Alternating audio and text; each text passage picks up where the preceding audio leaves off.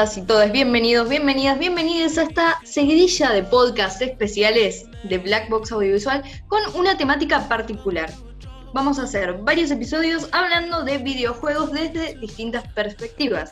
Para hoy la perspectiva es narrativas e historias atrapantes y maravillosas en compañía de nuestros amigos mexicanos de Punto de Control Podcast. Soy Maya Dittler y estoy con Martín Golantuano y Agustina Pino. ¿Cómo están? Hola, muy bien. Eh, se vienen unos podcasts más que interesantes con este tema porque la verdad que son este, todos eh, asuntos más que explayables, o sea, podríamos estar siete horas con cada, con cada punto, así que va a ser muy, muy, muy, muy, muy interesante. Bien, chicos, sí, bueno, eh, la verdad muy contenta con esto que estamos eh, arrancando. Esta sería la segunda temporada de, de Black Box. Con, bueno, con un tema totalmente interesante, como decía Martín, podríamos dedicarle horas a cada tema que seleccionamos. Em, se viene una entrevista muy, muy interesante, genial, con nuestros amigos mexicanos.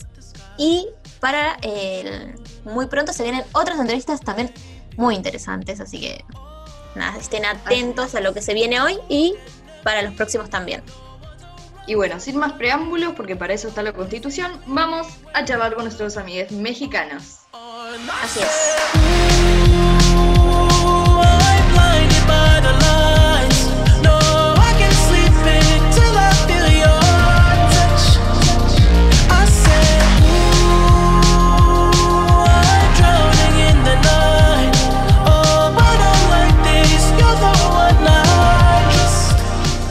Estamos en esta nueva edición, hoy muy especial, con un tema eh, interesantísimo, ¿sí? Eh, vamos a estar hablando con dos chicos desde México, ellos hacen podcast, eh, son punto de control y, bueno, nos van a estar comentando un poquito sobre, sobre este tema, ¿no? Sobre los videojuegos y, varias perspectivas que vamos a estar charlando.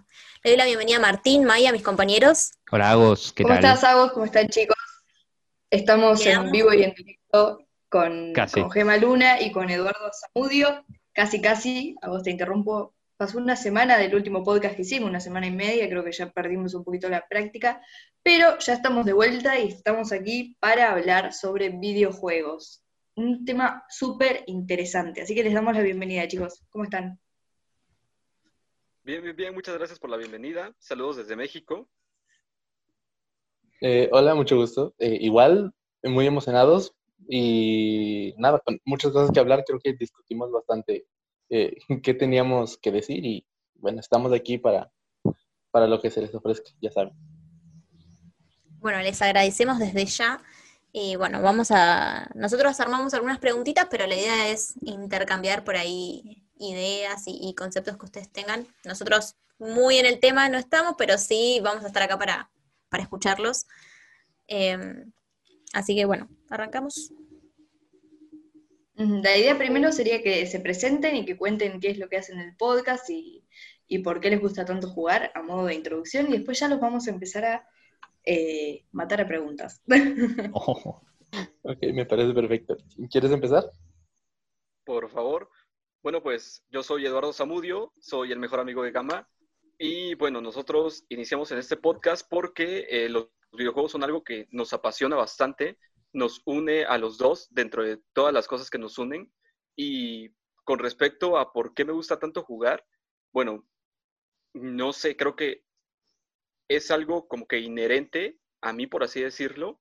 Tengo el primer contacto con los videojuegos como a los 7, 8 años y desde entonces me enamoré con todas las posibilidades que te podían ofrecer y con el pasar del tiempo, evidentemente, este amor ha ido creciendo y ha ido creciendo bastante.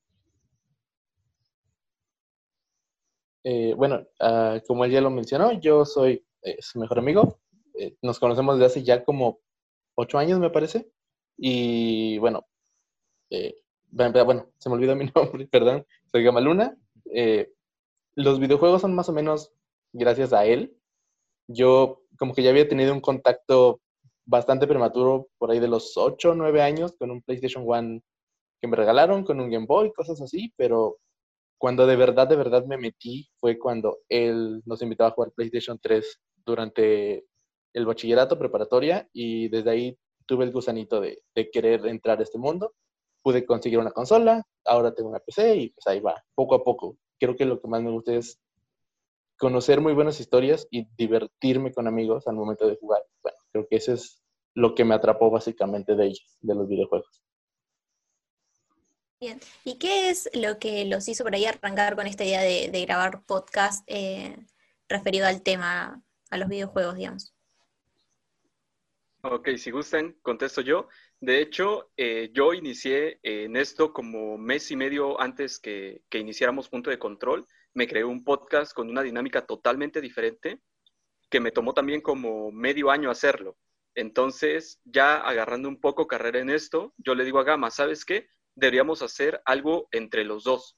Y pues de hecho, lo que escuchan en el podcast es básicamente una conversación entre Gama y mía totalmente normal nosotros normalmente discutimos acerca de temas que estamos discutiendo en el podcast. Lo único que hicimos es que le agregamos un poco de formato, le pusimos música de fondo y lo comenzamos a grabar.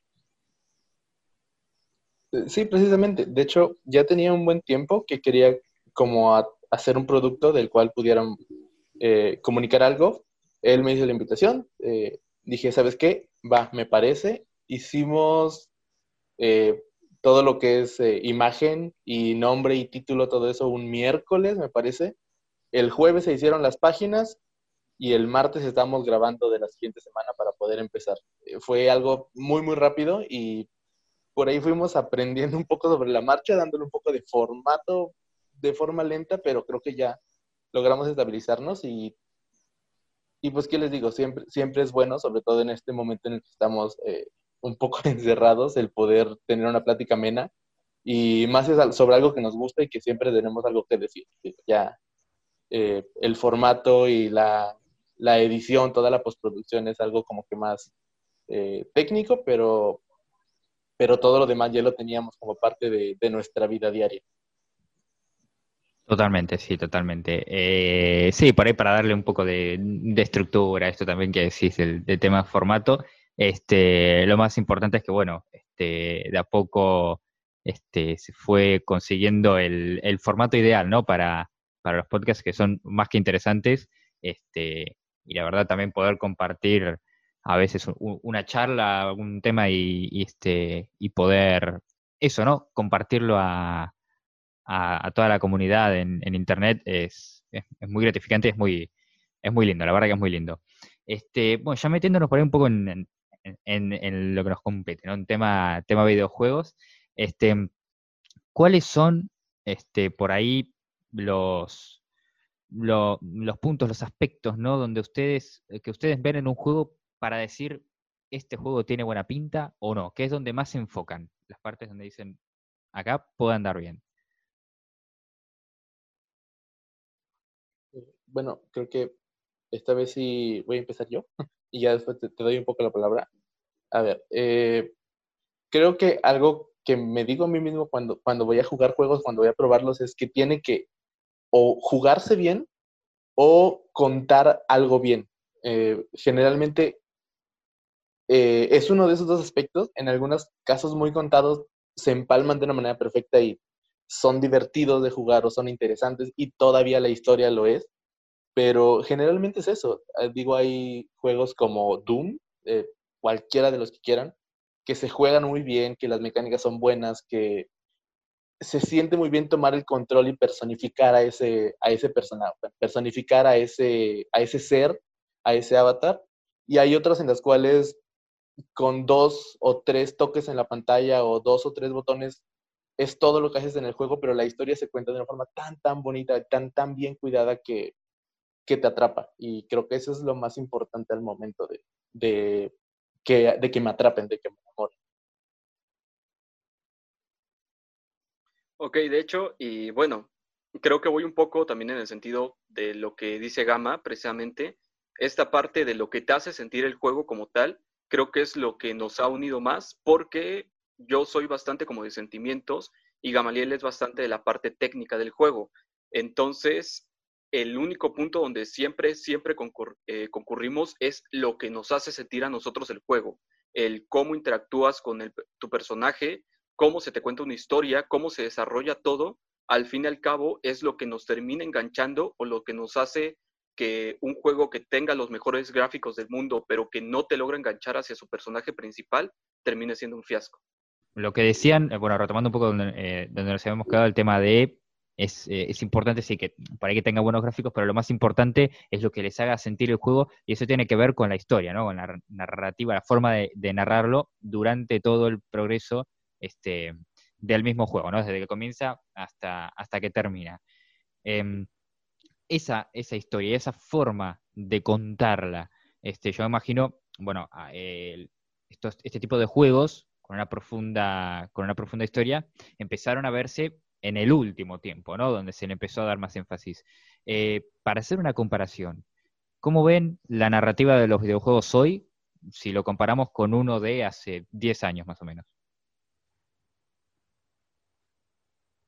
Ok, me gustaría comenzar yo. Este es bastante, bastante grande. O sea, te lo puedo decir, sobre todo con el primer videojuego que tuve contacto fue, si no me equivoco, Mario Kart de Nintendo 64. Entonces, en ese momento, hace ya varios años, lo más importante era generar comunidad porque las personas que consumían los juegos eran sobre todo gente joven, eran niños como yo de 7, 8 años. Posteriormente, esta misma generación que crecimos con un Nintendo 64, con un PlayStation 1, va creciendo. Entonces, conforme vamos creciendo, también la comunidad se va dando cuenta de que hay personas ya con más edad que se meten dentro de este mundo. Y esas personas con más edad ya quieren algo mucho más trabajado, ya no quieren conocer al, superhéroe que puede vencer todo, ya quieren reconocerse en cierto sentido en el personaje que están jugando. Pongo, creo, eh, como ejemplo, Superman del hombre de acero, el Superman que conocemos de estas épocas. Muchos lo criticaron precisamente porque este Superman ya no es el ser totalmente invencible que conocemos, ya es un poco más humano, ya tiene problemas más humanos. Y también eso se ve reflejado en nuestra época en los juegos. Ya afortunadamente hay desarrolladoras que se enfocan mucho más en pulir ese aspecto y también nosotros como consumidores ya estamos acostumbrados como con un cierto estándar en qué partes de la realidad tiene que reflejar un juego. Otro ejemplo muy, muy clásico, Resident Evil 3, que se hizo un remake hace relativamente poco. En su momento, cuando salió Resident Evil 3, fue un boom total.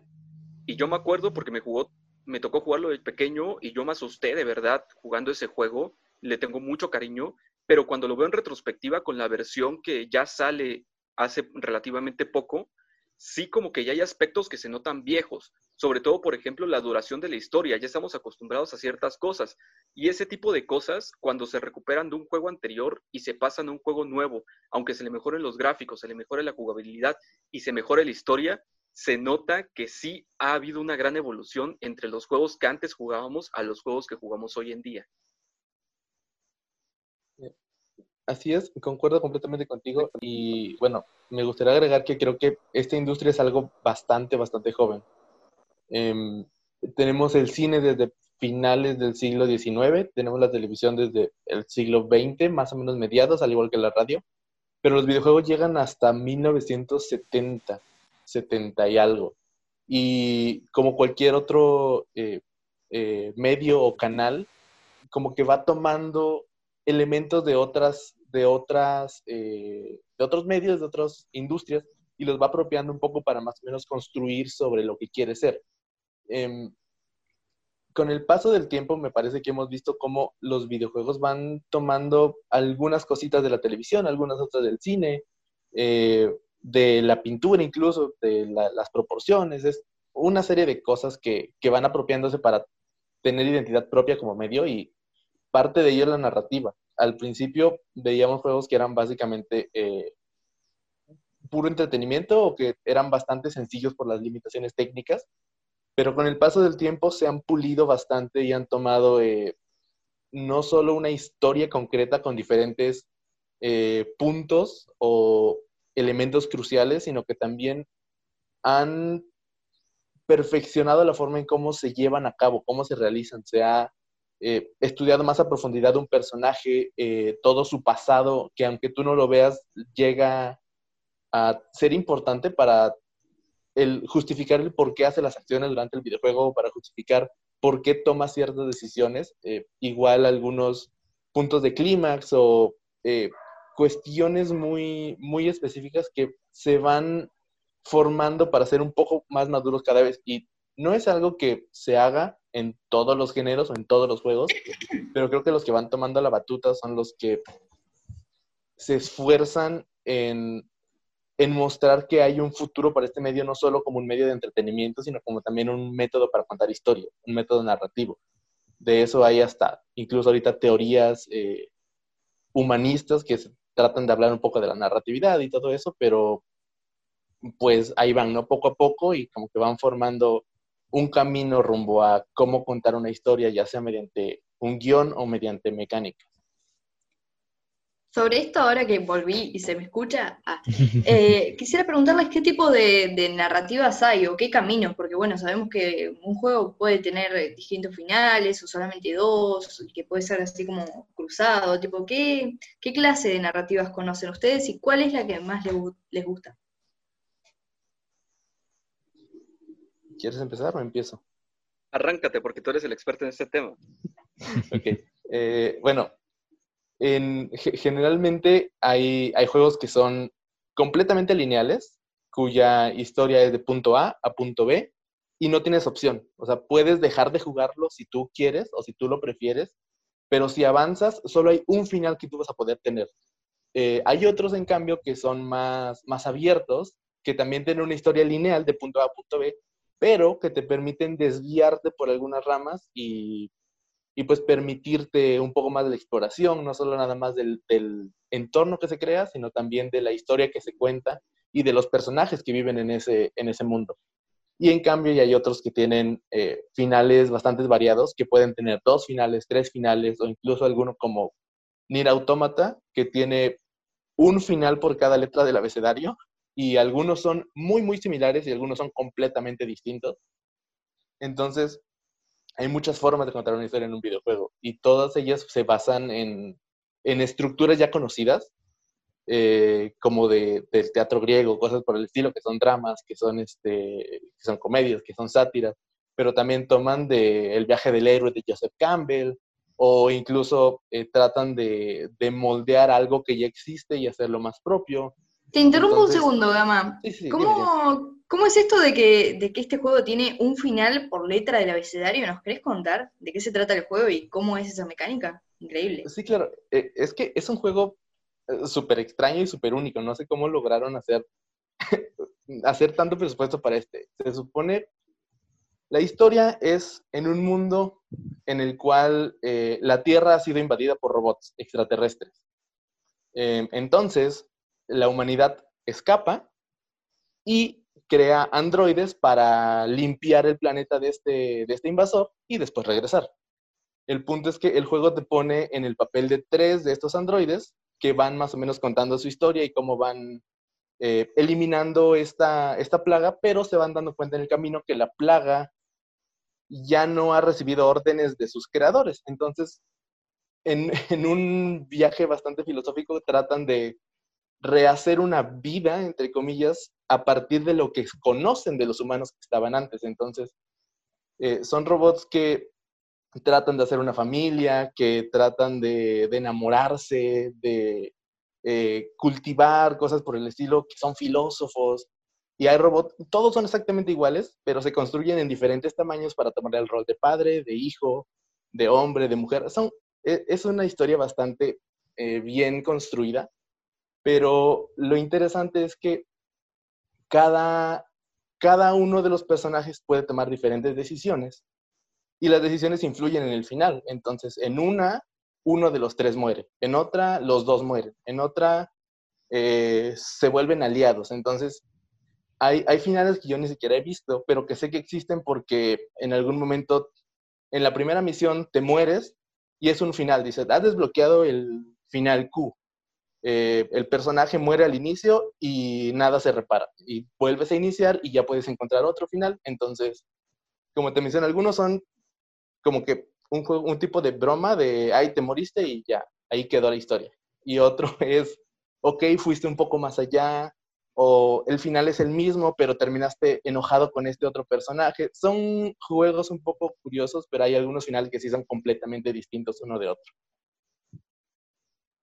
Bueno, y que creo que tiene que ver también un poco con la idea de humanizar a los personajes de los videojuegos, esto de, mezclar los sentimientos, de decir, bueno, termina enojado con el otro personaje, son cosas que van como sumándole, y bueno, que los hace más interesantes, supongo, ¿no?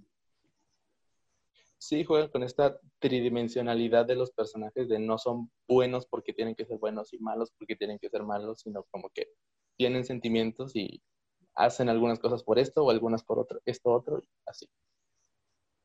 Incluso hay juegos que llegan a potencializar eso de una manera bastante, bastante increíble. Como puede ser uno de mis juegos favoritos que fue exclusivo de PlayStation 3, que es Heavy Rain, que básicamente trata sobre un detective privado, un eh, agente del FBI, si no me equivoco, que es adicto a una droga experimental, una reportera que tiene severos problemas eh, de pesadillas y el padre eh, de un niño que acaban de secuestrar, de hecho. Básicamente el juego trata sobre que hay un niño que es secuestrado por un asesino que se hace llamar el asesino del origami. El asesino del origami se llama así porque a, sus a los padres de sus víctimas les da figuras de origami que tienen pistas con acertijos que sus padres tienen que resolver y si logran resolver todos, pues logran eh, salvar a su hijo. Este juego tiene 27 finales diferentes y hay cosas tan, tan impactantes que se ven dentro del mismo juego que te hacen de verdad que cada vez que lo terminas quieras volver a iniciarlo a jugar, porque todas las decisiones que tomas con los cuatro personajes que controlas se terminan materializando en el final. O sea, literalmente hay un final donde el niño en cuestión al que tienes que salvar muere porque resulta que no llegaste vivo con ninguno de los personajes principales. Entonces no hubo quien lo salvara y el niño muere ahogado en una alcantarilla, literalmente, y se ve explícitamente que muere ahogado en la alcantarilla. Y el juego te lleva a hacer cosas tan pero tan sentimentales porque lo principal que te enseña este juego es como que la tristeza y la depresión que siente el personaje principal, principal, por así decirlo, que es el padre del hijo porque incluso se van a contarte más allá de lo que ocurre antes de que secuestren a su hijo. Este, eh, este señor, que si no me, equivoco se llama Nathan, tenía dos hijos, Shaun y Ethan, que creo que Ethan es el que le secuestran. Shaun muere en un supermercado en su cumpleaños porque a él, sin querer, lo perdió de vista un momento y cuando se da cuenta está en la carretera está a punto de ser arrollado por un auto, él corre para atraparlo, lo logra atrapar, pero el auto los arrolla a los dos, él pierde la memoria y su hijo muere. Entonces, Nathan, cuando ya se encuentra con esta disyuntiva de que secuestran a su otro hijo, ya tiene el, el peso de que no pudo salvar al otro hijo. Entonces, eso te lo enseña desde el momento uno para que las cosas que tienes que hacer tú como padre para tratar de recuperar a tu hijo que es desde cortarte un dedo, conducir en sentido contrario en la autopista. Uno de los retos es que tú te tienes que cortar uno, un dedo y te deja incluso escoger hasta la herramienta con la cual tienes que hacerlo. Puedes escoger desde unas tijeras, unas pinzas, un martillo, una cegueta.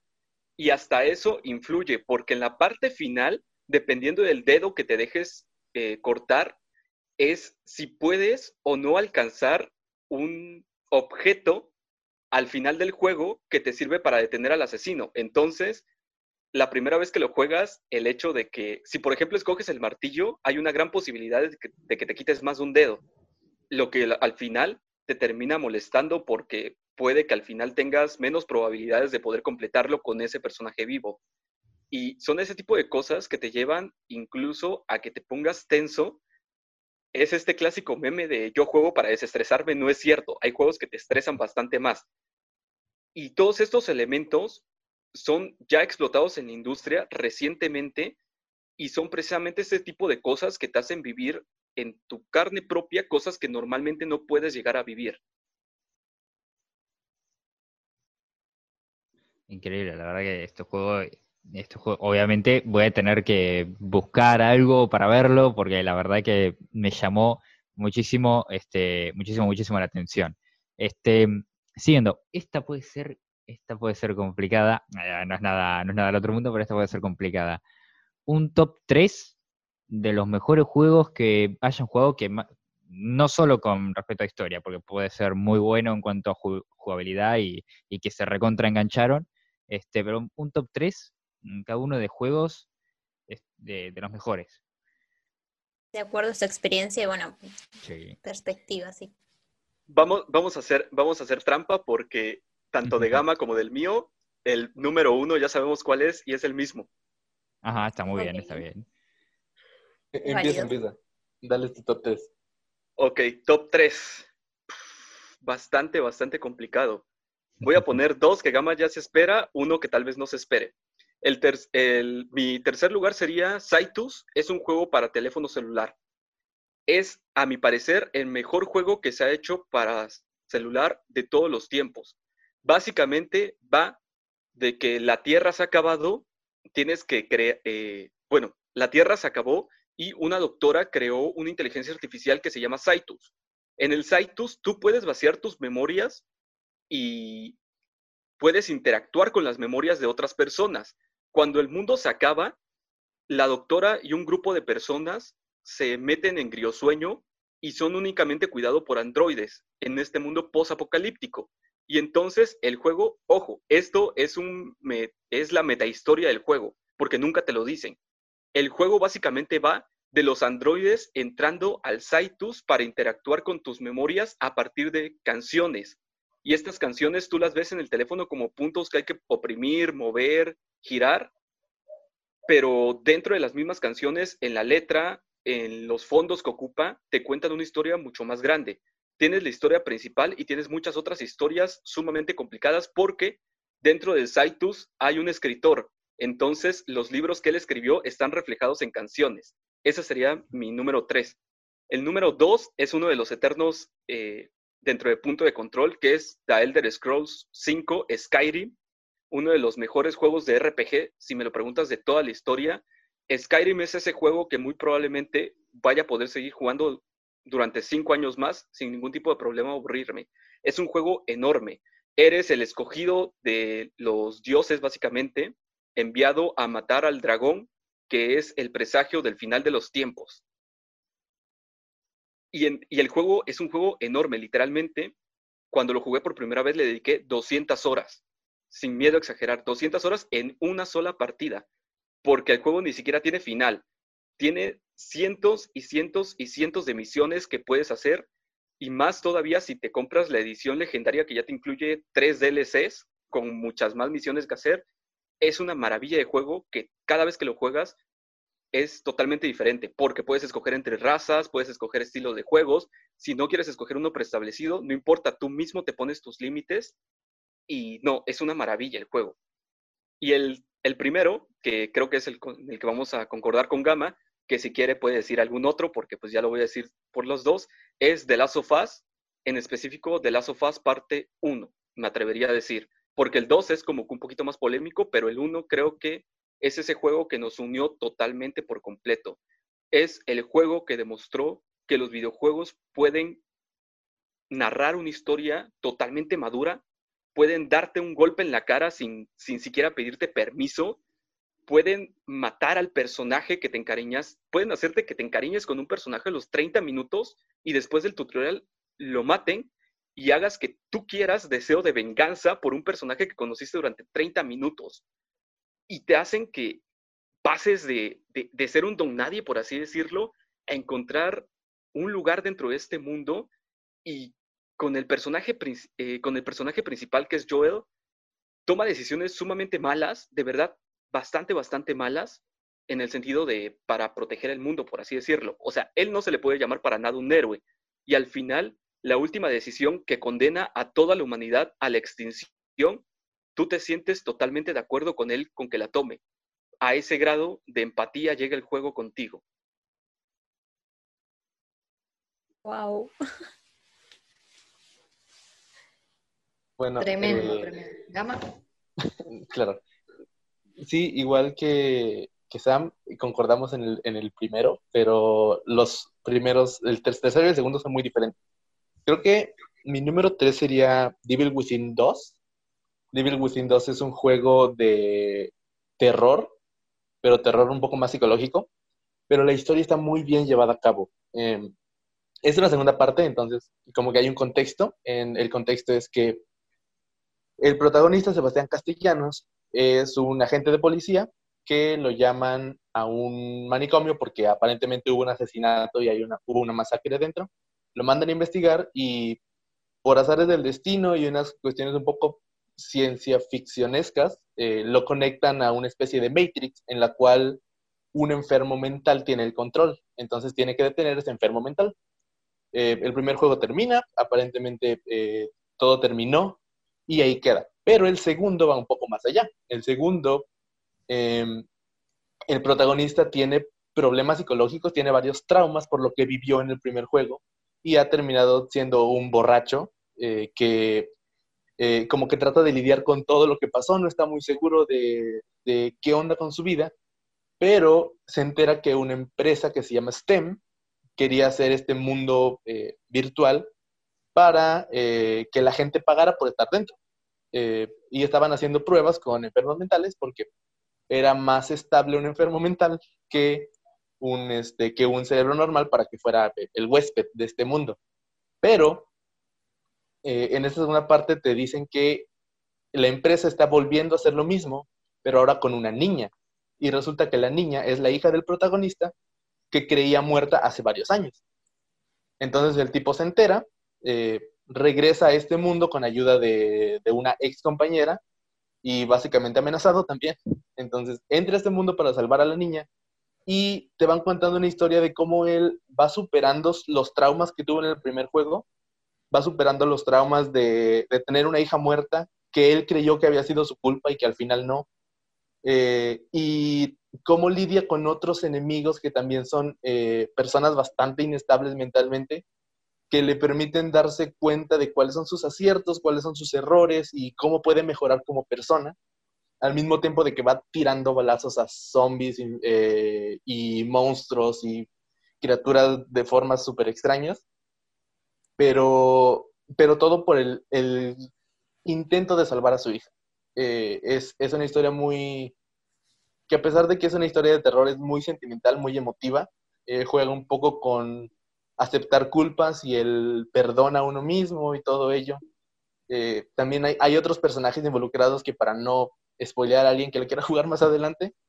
Eh, también tienen cargas emocionales muy fuertes y, al final eh, eh, es un, juego que cierra, ¿no? Que, que deja a todos los protagonistas con una sonrisa, pero que te muestra todo, todos los, golpes que tuvo que pasar para llegar a ese final, cómo la felicidad duele y, y cuesta alcanzarla. Entonces, te cuenta toda esa historia en un mundo que, que, da miedo, que hay balazos, que hay un montón de armas, que hay enemigos, que hay fuego, hay explosiones, y es muy curioso, pero es muy emotivo y me gusta mucho. El, el número dos, eh, y, aquí de nuevo metiéndonos con PlayStation, sería el último God of War, el 4, que habla de un dios, eh, un dios, bueno, un, un personaje griego que se va de Grecia porque mató a todo el Olimpo y quiere como que tener una vida más tranquila en alguna parte de la Europa nórdica. Eh, y ahora llegas con él y te das cuenta que tiene un hijo, que tuvo una esposa, y el juego inicia con el funeral de la esposa. Eh, la, mujer muere y el último deseo de la mujer es que tanto el protagonista como su hijo eh, lleven sus cenizas al pico más alto de todos los reinos. Entonces, ellos van en un camino para ir a la montaña más alta, de este caso que sería la Tierra o Midgard, como en la mitología nórdica, y en el camino vas dándote cuenta que son muy distantes, o sea que el protagonista casi no ha eh, cruzado palabra con el niño. Y vas viendo cómo tienen que lidiar con eso. Eh, el niño parece que tiene alguna pequeña enfermedad. Eh, el, el protagonista o el papá es como que muy frío, no, no le dice bien las cosas, es muy enfocado a, a, ser estricto, a pensar en la guerra, en cómo usar bien un arma y todo eso, y van, van uniéndose poco a poco, van limando asperezas y van, va convirtiéndose todo el camino en un viaje de padre e hijo. Y en ese camino, otros dioses nórdicos se enteran de que él está ahí y quieren matarlo o quieren este, enfrentarse a él.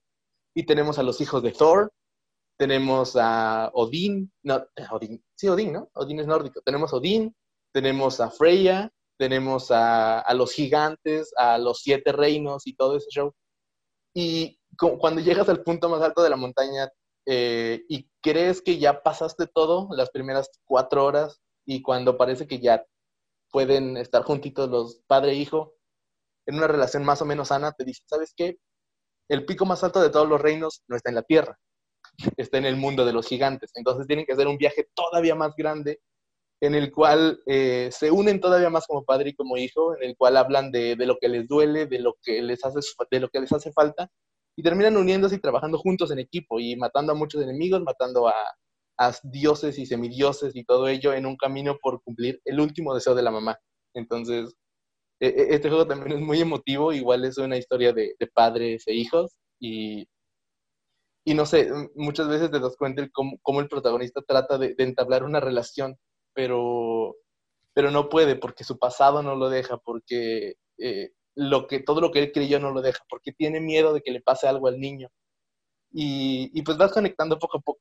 Ya la última escena del juego es una plática entre, entre padre e hijo que tendrías un domingo en el patio mientras juegas con la pelota, donde le explica por qué se llama así, eh, eh, quién, quién tenía su nombre antes de él y por qué lo decidió y todo eso. Entonces es muy bonito. Y ya el, el top 1 igual es de Last of Us. Eh, ¿Qué puedo decir que no haya dicho Sam ya? Solo me quedaría decir que es un juego que, que, sabes que todos los personajes eh, son imperfectos, que hacen lo que hacen porque, porque lo hacen para sobrevivir. Y a pesar de que es un juego muy emotivo y que todo el hilo conductor de, este, de esta primera parte es, es el amor, es un amor que que no terminas de entender hasta después de analizar el juego. Lo terminas y dices, ay, qué bonito, lo hizo, lo hizo por amor, lo hizo porque quieren estar juntos, lo hizo por el bien de este personaje, pero después piensas cómo es un amor bastante egoísta, cómo se, se basa, tu, tu satisfacción se basa en que el protagonista obtiene lo que quiere, pero cuando piensas de forma global y, miras todas las consecuencias de esas decisiones, piensas en tal vez no era lo mejor, pero el personaje está tan bien construido y la otra coprotagonista, que es una niña, está tan bien construida que, que lo aceptas. Lo aceptas al igual que los protagonistas y no te lo cuestionas aunque sabes que está mal. Es increíble. Y continuando un poquito con esto. Perdón. No, que me llama mucho la atención eh, el análisis que ellos le hacen a cada videojuego.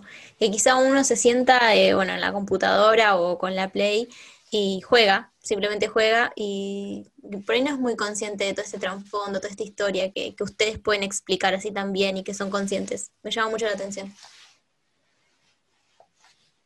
Totalmente. Y bueno, aprovechando esto que planteabas, quisiera preguntarles cuál es la historia de del videojuego que sea que, los marcó más, digamos, o que, más les, les gustó por algo en específico, o que les hizo dar cuenta de algo, la más fuerte de todas.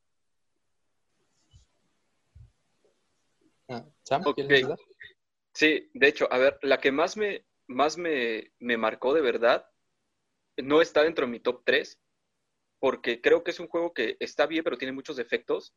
Es eh, Infamous, en específico, la primera y la segunda entrega, Infamous 1, Infamous 2, básicamente trata sobre Cole McCraft. Cole McCraft es un tipo que era repartidor de paquetes en Nueva York y resulta que uno de los paquetes que lleva es una esfera que emite un tipo de radiación que o mata a la, a la, gente o le da como una especie de superpoderes que también son muy peligrosos. Entonces, en algún momento determinan que él fue el culpable de todo esto, o sea, él literalmente llevó la muerte a Nueva York, porque aparte de eso, si no mueres por la explosión, mueres porque no puedes controlar los poderes o mueres por una enfermedad que se genera por todo este tipo de situaciones. Entonces, Cole McCraft comienza a cargar todo eso a sus hombros y el juego, de hecho, se divide en dos grandes puntos, por así decirlo. El punto bueno y el punto malo. Porque tú puedes escoger ser un héroe hecho y derecho y que todas tus decisiones sean buenas y tú tienes que tomarlas todos y cada una de ellas para que tu karma sea, vaya siendo bueno y la gente cuando te vea te comience a aplaudir, comience a, comience a, a gritarte, a, a gritar tu nombre. Cuando tú derrotas un malo, te agradecen. O por el otro lado, puedes escoger ser lo que la gente cree que eres, volverte un monstruo y literalmente que te teman, que te golpeen cuando puedan, que te abucheen. Y al final del juego, termina con una decisión tan difícil, el primero, que es básicamente entre que tienes que decidir salvar un grupo de 27 extraños o salvar a tu esposa. El juego, si tú lo juegas para ser eh, el personaje bueno, indudablemente te dice que la decisión buena es salvar a los 27 y dejar morir a tu esposa. Y todo, todo, todo el juego, si tú juegas como personaje bueno, que fue el eh, mi, mi caso, al final esa decisión de todos modos te marca y no te dice claramente si, si, porque incluso te dice que si quieres salvar a tu esposa, estás en todo tu derecho. Yo en su momento decidí salvar a los 27 y el final es tal cual. Tu esposa te dice que está orgullosa de lo que hiciste, porque te dan dos, tres segundos de hablar con ella al final y te dice que está orgullosa porque le mostraste al mundo que no eras un monstruo. Y en la segunda entrega va más o menos de lo mismo, pero al final, de hecho, Cole termina sacrificando su propia vida y la gente incluso le termina levantando una estatua porque lo cuentan en el final y es que él, o sea, todos lo odiaban, nadie creía en él, nadie lo apoyó nunca, nadie, o sea, literalmente era el ser más odiado de todo el planeta y aún así dio su vida por salvar a gente que lo odiaba. Eh, yo igual no está en mi top 3 y creo que hay muchos juegos que, que me han golpeado emocionalmente y que me han gustado, pero este que incluso es de móvil, creo que ha reunido lo que otros juegos en, en varias horas lo ha resumido en dos o tres. Es un juego que se llama Florence, es para celular, está en Android y iOS y cuesta dos o tres dólares estadounidenses. Entonces es un juego muy, muy barato. Y es sobre una chica que se enamora. Entonces, e, es una historia muy, muy sencilla. De hecho, el juego también es muy, muy sencillo y a través de eh, dos o tres movimientos en la pantalla te, te permite conocer la historia de esta chica, cómo es su rutina diaria y cómo poco a poco va enamorándose, va conociendo a una persona, compartiendo gustos, eh, yendo a cenar, saliendo, platicando, cuando vas, cuando van y viven juntos, eh, todo el proceso de, acomodar las cosas para compartir un espacio con alguien, con alguien más. Y luego, cuando algo se rompe, cuando te das cuenta que la relación no puede llegar más por X o Y razón y empieza eh, el proceso de, separación y, el juego se, esmera mucho en, a través de minijuegos mostrarte cada uno de esos puntos. Eh, y no nada más en cómo lo cuenta, que Incluso el juego no tiene voz, no tiene texto, son puras imágenes. Em, te va contando más o menos cómo, cómo se, se da esta separación y cómo las conversaciones se vuelven más cortantes, eh, el tiempo se vuelve más incómodo y todo eso, y cómo eh, este ciclo de, de la relación es...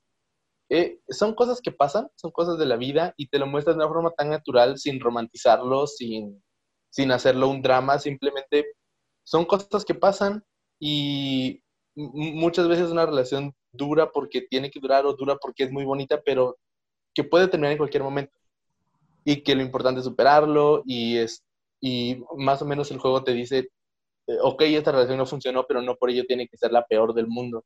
Entonces como que va construyendo una historia muy cortita en dos o tres horas y te lo cuento de una forma tan, tan, tan bonita que incluso en algún momento llegas a, suspirar por los personajes, o bueno, creo que tal vez me pasa a mí porque peco de sentimental, pero también en, en algún otro momento eh, te sientes mal por lo que están pasando, por lo que están viviendo. Y no sé, es, e, es una historia muy bien contada, muy cortita y que te, te da un golpe emocional muy fuerte dependiendo de, de, qué tan interesado estés en lo que quiere contar. Bien, eh, bueno, por ahí como para ir cerrando con el tema, eh, queríamos preguntarle con los chicos respecto a habilidades eh, a la hora de jugar. ¿Cuáles fueron las habilidades que ustedes notaron a lo largo de los años que fueron desarrollando, en qué se volvieron más práctico, cosas que por ahí hacen inconscientemente? No sé si pueden contarnos un poco de eso.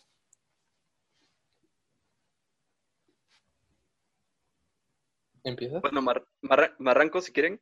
Este, yo sí me he dado cuenta que, por ejemplo, mi reflejo ojo-mano totalmente, o sea, mejoró bastante. soy de las personas que pueden hacer algo con las manos sin tener que estar viendo. Incluso puedo escribir a, a mano, literalmente, sin tener que estar viendo donde estoy escribiendo. Puedo estar transcribiendo y sigo la línea perfectamente. Pero esto es algo que se desarrolla precisamente por esto de saber ubicar un botón, saber cómo moverlo, cómo pulsarlo, cómo mover un joystick sin tener que estarlo viendo, porque es una parte que en juegos muy rápidos o de reacción muy rápida este, tienes que hacer. Eso me lleva al segundo punto. También mejoré bastante en el tiempo que tardo entre pensar algo, hacerlo, e incluso hay juegos ya más especializados como lo son los simuladores, que, por ejemplo, hay simuladores que son ocupados para enseñar a la gente a conducir, para enseñar a militares a desarrollar ciertas tácticas, incluso a tal grado que hay un juego que se basa en la premisa de que tú eres un general del, del ejército y no puedes interactuar más que diciéndole a tus tropas qué hacer. El juego actualmente es libre, pero en su momento se generó para enseñarle a los cadetes en el ejército cómo liderar a sus tropas. Wow. Eh, creo que las, habilidades son, son algo que, que vas desarrollando poco a poco. Yo ah, hasta el momento creo que soy un mal jugador que a veces me fallan muchas cosas, pero eh, eh, una de las cosas que sí te das cuenta que mejoran es, como dices, dame el tiempo de respuesta. Eh, puede reaccionar un poco más rápido y tomar decisiones de forma más rápida, porque hay algunos en los cuales hay un límite de tiempo y tienes que escoger la mejor decisión para el futuro de tu juego, entonces trasladarlo a la realidad igual puede funcionar, al menos a mí me ha funcionado en algunos exámenes, en algunas pruebas de opción múltiple, en los cuales la velocidad es un factor importante y puedes, puedes descartar ideas de forma muy rápida, puedes seleccionar cuál es la correcta o cuál tu mente cree que es la correcta. Y pues la memoria muscular, la memoria muscular ayuda mucho y se puede trasladar a cuando estás eh, haciendo alguna labor manual y se puede, se puede facilitar mucho. Creo que es cuestión de aprender, de, tomarte tu tiempo porque hay juegos que son muy complicados o que son de respuesta muy rápida, pero no hay que, no hay que rendirse a la primera, hay que seguir intentando y, y poco a poco se puede. Creo que e, eso es lo más importante, el seguir practicando. Incluso, esto es únicamente lo físico, pero también desarrollas muchas habilidades mentales. Hay juegos con acertijos bastante complicados que te desarrollan la capacidad de resolución de problemas bastante, bastante más allá de lo que normalmente desarrollas.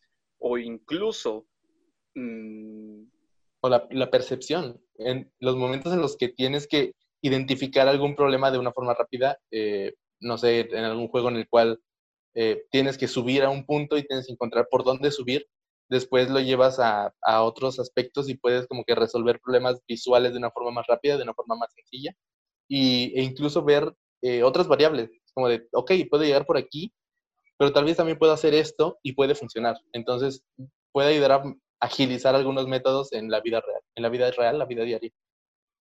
Me encanta. Incluso conocimientos mucho más, más, eh, más, más raros, por así decirlo. El clásico friki que sabe cuántos tiros le caben a cada arma porque juega muchos juegos de guerra. O sea, a ese punto puedes llegar a, aprender de los videojuegos. Bueno, chiquis, eh, vamos cerrando entonces porque la verdad que está muy buena esta charla que estamos teniendo, así que les propongo que en algún otro momento nos volvamos a encontrar, ¿no? Pero por ahora vamos a cerrar este primer episodio eh, referido a temas videojuegos. Sí, sí, sí, sí, señor. Con nuestros amigos Eduardo Samudio, no quería pifiarle con tu apellido, y Gama Luna de Punto de Control Podcast. Ellos son mexicanos y, bueno, desde ya les agradecemos muchísimo por esta oportunidad de conversar con ustedes. Estuvo muy interesante. Muchas gracias, al contrario. Eh, como les decíamos al principio, estábamos muy emocionados de, poder eh, ayudarnos, cooperar con ustedes y siempre es bueno ver nuevos rostros, trabajar juntos y, conocer un poquito más. Y bueno, también esperamos que, en algún momento se unan ustedes a, nuestro podcast, que puedan estar como invitados y platicar de algún tema que a ustedes les guste, les encante o que sepan muchísimo. Por supuesto, bueno, muchas gracias. Fue un constante wow para mí, quedé como impresionada con todo lo que nos contaron, así que bueno, Gracias por su participación y nos estaremos encontrando en otro momento. Así es, muchísimas gracias, chicas. Hasta la próxima. hasta luego. Hasta luego.